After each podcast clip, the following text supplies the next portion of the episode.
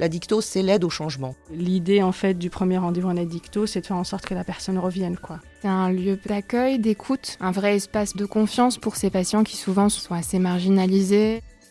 Bienvenue dans C'est l'heure de faire connaissance, le podcast du groupement hospitalier du territoire co-maritime. Chaque mois, vous découvrirez nos professionnels, leur métier, leur mission, ou encore des intervenants, des bénévoles, des patients, des résidents, au travers de différents témoignages. Pour ce troisième épisode, je suis allée à la rencontre des professionnels de la structure interne d'addictologie du centre hospitalier de Dieppe. Merci au docteur Nathalie Vigé, médecin addictologue et responsable de la structure, à Aurélie Avril, assistante sociale, Pascal Legris, infirmière, au docteur Sarah Kayat, psychiatre addictologue, et à Priscilla Gentil, psychologue, pour leur confiance et leur témoignage.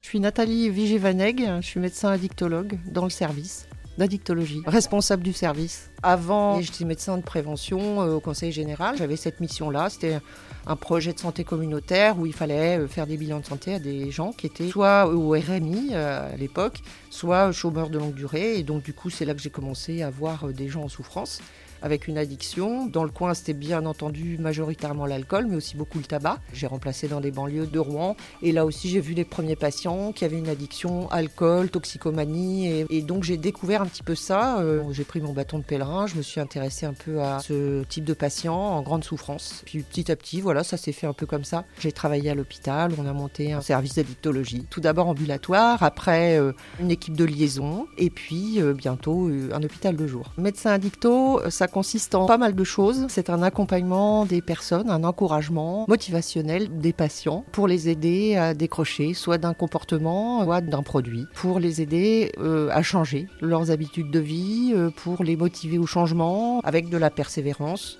aussi bien pour le professionnel que pour le patient. Il faut marcher avec le temps d'une façon complètement différente que dans la médecine euh, classique. Il faut forcément euh, régulièrement euh, prendre du recul et puis jamais être dans le jugement sur les choix de la personne, sur ses modes de vie, etc. Et en tant qu'infirmière, elles ont vraiment développé, elles, la liaison hospitalière. Ça, c'est vraiment formidable. Elles font un super boulot parce que c'est en fait, elles font des maraudes, quoi. Elles vont aux urgences. Comme on a l'habitude de dire, elles s'hameçonnent un petit peu, quoi. Elles tendent la perche. C'est quand même assez rare que les gens la prennent pas. Hein. J'espère qu'un jour, en effet, euh, les gens pourront euh, pousser la porte euh, de l'addictologue pour faire un bilan. Tiens, où j'en suis? On aurait besoin vraiment d'une prévention de taille, quoi, au niveau national. Et c'est toutes les difficultés que les gens ont à pousser la porte, à que bien souvent, on a des arrivées un peu tardives dans le service. C'est quelque chose qui devrait être beaucoup plus vulgarisé, voilà. Je m'appelle Aurélie, je suis assistante sociale au SAPA du centre hospitalier de Dieppe depuis maintenant deux ans. J'ai choisi de me spécialiser auprès d'un public en difficulté avec les addictions pour me recentrer sur l'accompagnement et aider les patients à retrouver une autonomie. Ça me permet de, repenser l'addiction comme une maladie. Peut-être qu'avant, euh, j'avais pas conscience que euh, le parcours de soins était si complexe. Ce qui est très intéressant, c'est de travailler en équipe pluridisciplinaire, d'avoir la vie médicale, les rendez-vous avec l'infirmier. On a aussi une équipe avec les psychologues, donc ce qui permet d'avoir un accompagnement de qualité euh, auprès du patient. On reçoit les patients en consultation ambulatoire, mais on fait aussi des activités de liaison. Et en complément, à chaque appel, on se présente dans les services euh, pour un un avis. Ce qui est important, c'est de ne jamais vouloir faire à la place de la personne, mais d'aller euh, à son rythme, amener le patient à prendre conscience de ses potentialités et à lui permettre de reprendre confiance en lui. On travaille énormément sur l'estime de soi, l'image de soi. On essaye aussi de mettre en place des actions pour leur permettre de développer euh, du lien social. C'est pas évident de parler des addictions et euh, je dirais que d'autant plus quand on est une femme, c'est encore plus compliqué. Ça renvoie à la parentalité. Quand on est un homme, aller boire un verre dans un bar, c'est plutôt signe de détente. Pour une femme, aller consommer un verre dans un bar, c'est déjà tout de suite plus mal vu et mal vécu aussi par la personne. Le fait de revoir les patients, même des patients qui sont abstinents, ça c'est une belle récompense parce qu'en fait on continue de les suivre, on prend de leurs nouvelles et grâce à eux on apprend énormément aussi sur nous. Je m'appelle Pascal Legris, je suis infirmière euh, dans le service d'addictologie de l'hôpital de Dieppe. Je suis arrivée en addicto par hasard, euh, en reclassement professionnel. D'emblée, ça m'a plu et je suis tombée dedans, quoi. et j'ai pas envie d'en changer. Je suis très heureuse de venir travailler tous les jours. C'est un autre métier que d'être infirmière dans un service de soins classique.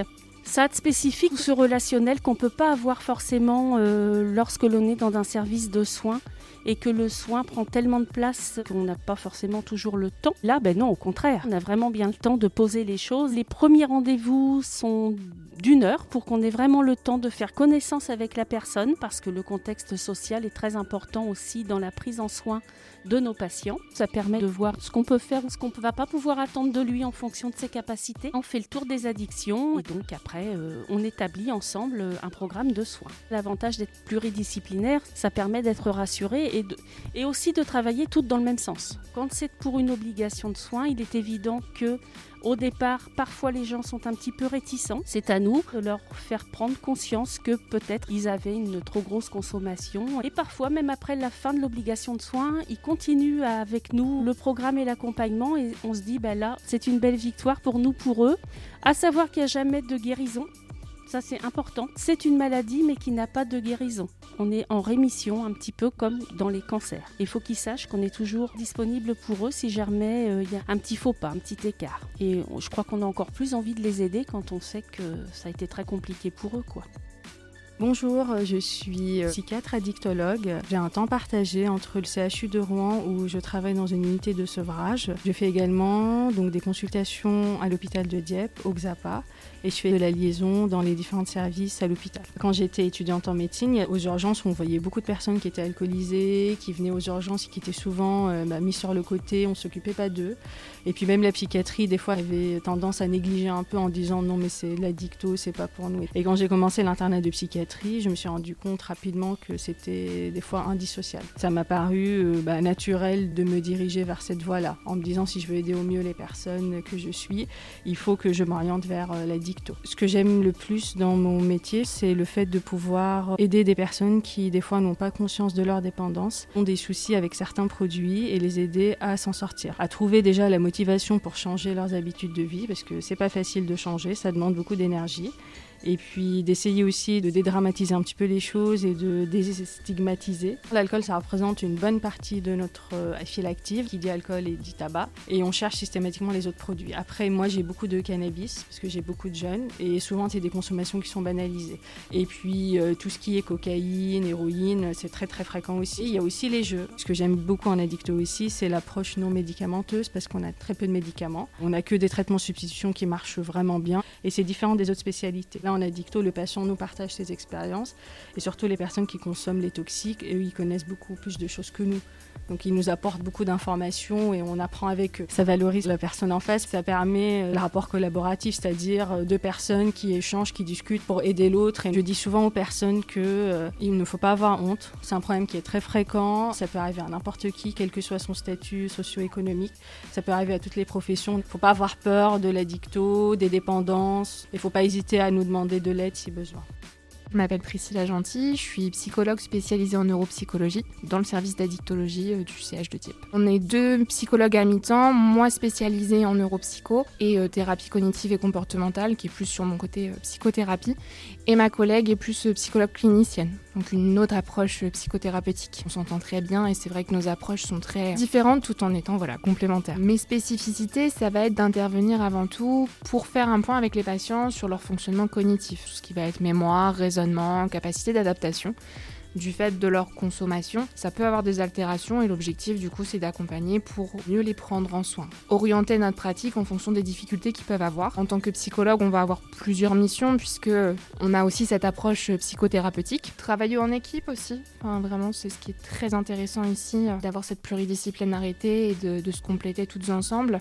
Pouvoir offrir vraiment euh, un espace de parole, d'écoute aux patients qui permettent aussi euh, bah, de comprendre pourquoi ils en sont ici, du fait de leur histoire de vie, de leur parcours, mettre en sens et puis bah, leur permettre peut-être d'avancer euh, au mieux aujourd'hui. Euh, j'ai beaucoup travaillé en gériatrie, je le fais toujours sur mon autre mi-temps, mais l'envie d'explorer autre chose, de, de, voir une autre population adulte et puis une curiosité. Je me suis beaucoup formée parce que c'est d'autres profils forcément. Et puis aujourd'hui, bah, découvrir une sensibilité, des parcours euh, qui sont riches et euh, une envie différente, un peu plus intérieure, on va dire, plus personnelle, d'accompagner ces, patients et les aider au mieux face à leurs difficultés parce qu'il y a de vraies, de vraies vulnérabilités qui sont très touchants. Notre porte est toujours ouverte, même juste pour euh, des questions, des informations, pouvoir donner un premier avis, et même si c'est pas aujourd'hui et que ça revient dans quelques mois, quelques années, ben, on sera toujours là et c'est avec la plus grande bienveillance qu'on essaie de les accueillir.